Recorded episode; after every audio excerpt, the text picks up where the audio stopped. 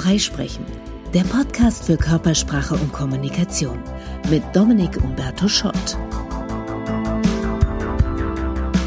Welchen Vorteil haben Raucher in Firmen? Richtig, die sind meistens besser über den Flurfunk informiert, weil in den Zigarettenpausen natürlich so manches ausgetauscht wird, was nicht gerade im Newsletter oder im Intranet steht. Und damit herzlich willkommen zu einer neuen Folge von Freisprechen. Heute geht's um Zusammenarbeit auf Distanz. Das ist ja im Moment unsere Norm in Corona-Zeiten und alle sind sich einig, dass das zumindest großteils auch nach Corona uns erhalten bleibt. Natürlich wird in den Firmen derzeit daran gearbeitet, Back to Office, wie man wieder mehr zusammenkommt. Aber ganz klar, Homeoffice, Videocalls und so weiter werden ein stärkerer Teil unserer Arbeitsnormalität werden und bleiben. Was können wir in Bezug auf Zusammenarbeit und Kommunikation in Teams, in Firmen aus der jetzigen Zeit lernen und mitnehmen? Und was sind Nachteile der virtuellen Kommunikation, bei denen wir vielleicht uns überlegen müssen, wie können wir die kompensieren, wenn das künftig als neue Normalität Einzug hält im Büroalltag?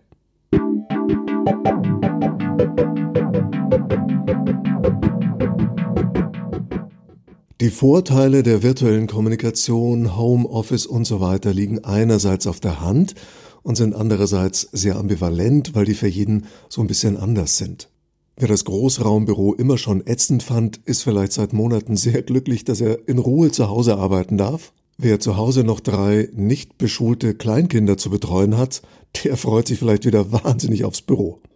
Die ständige Kommunikation mit Kollegen, dass Leute mal so reinschneien ins Büro oder am Schreibtisch kurz hängen bleiben, das ist für die einen was Störendes und für die anderen eine Bereicherung. Auch hier ambivalent, wer gerne konzentriert länger an Dingen dranbleibt, hat vielleicht festgestellt, dass das zu Hause auch nicht so einfach ist, weil auch da Ablenkungen locken. Da ist die Küche gleich um die Ecke, man könnte jetzt auch dies oder jenes im Haushalt machen.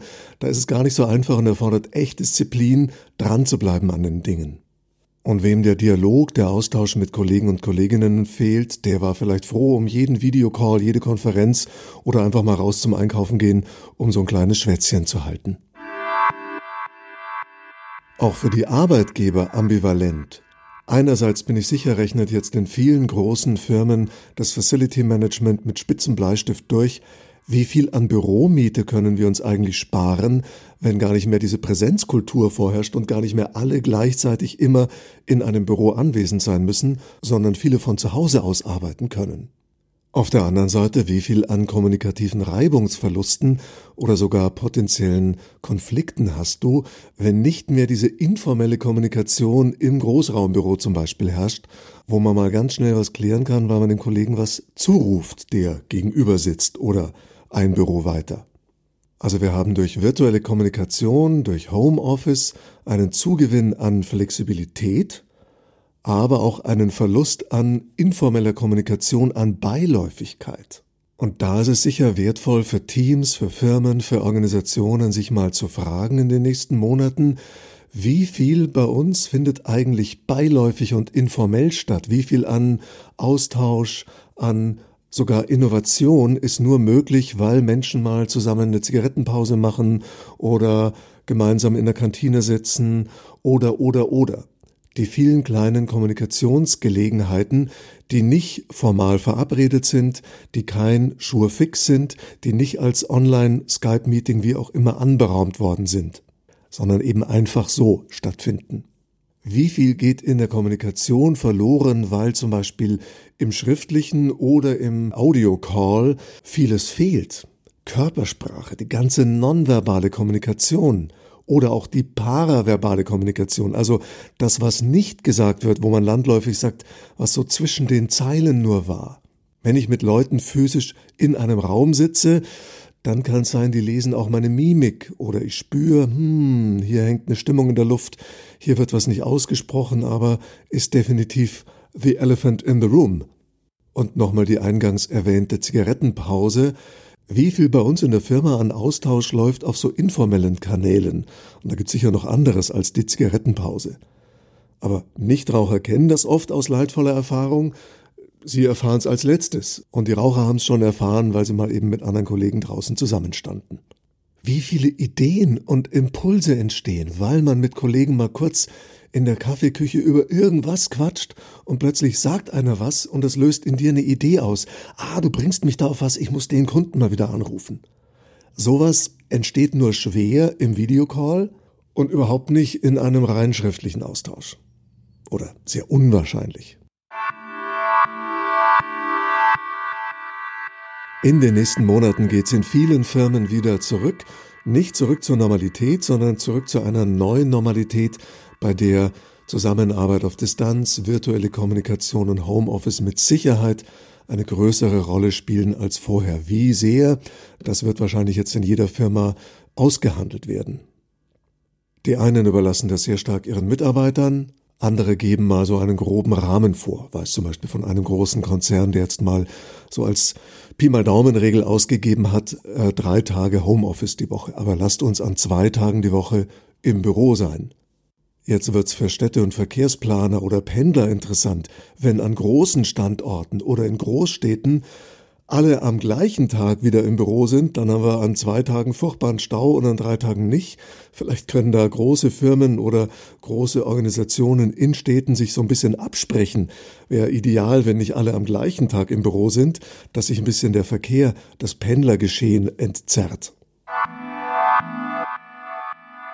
Und eine weitere Frage, die wir wahrscheinlich in den nächsten Monaten neu justieren werden, ist, wie viel physische Präsenz braucht einen Beziehungsaufbau oder eine Beziehungspflege. Wahrscheinlich haben viele in den letzten Monaten festgestellt, dass sich der Draht ganz gut aufrechterhalten lässt, auch online. Und zugleich wissen wir, wenn mal wirklich was Wichtiges besprochen werden muss oder wenn eine Geschäftsbeziehung ganz am Anfang steht, dann reicht online, dann reicht virtuell nicht, dann müssen wir mal physisch miteinander Zeit verbringen.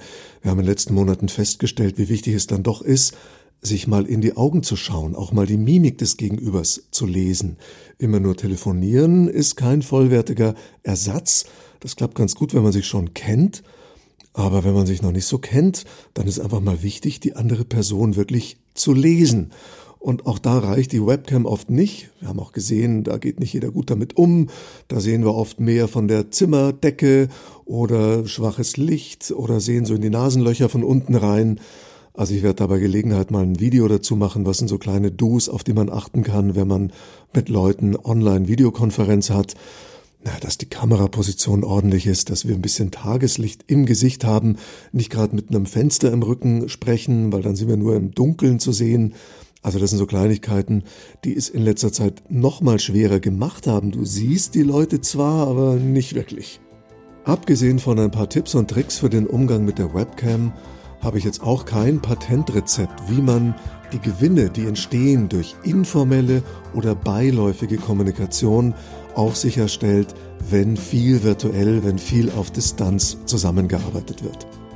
Da kann ich den Podcast an der Stelle nur beenden mit der Anregung, dass alle Firmen, Teams mal selbst hier den Dialog anstoßen und sich Fragen stellen wie, was waren Vorteile, die wir in den letzten Monaten hatten, dank Homeoffice, dank vieler Videocalls, dank manches von zu Hause aus regeln können, ohne physisch von A nach B zu reisen? Was waren Nachteile? Wie viel an Austausch und gegenseitiger Inspiration läuft bei uns informell? Und wie können wir sicherstellen, dass wir das auch künftig, wenn wir mehr Homeoffice machen, abschöpfen können? In diesem Sinn macht mal wieder Kaffeekränzchen im Büro euch eine schöne Woche und bis zur nächsten Folge. Freisprechen, der Podcast für Körpersprache und Kommunikation mit Dominik Umberto Schott.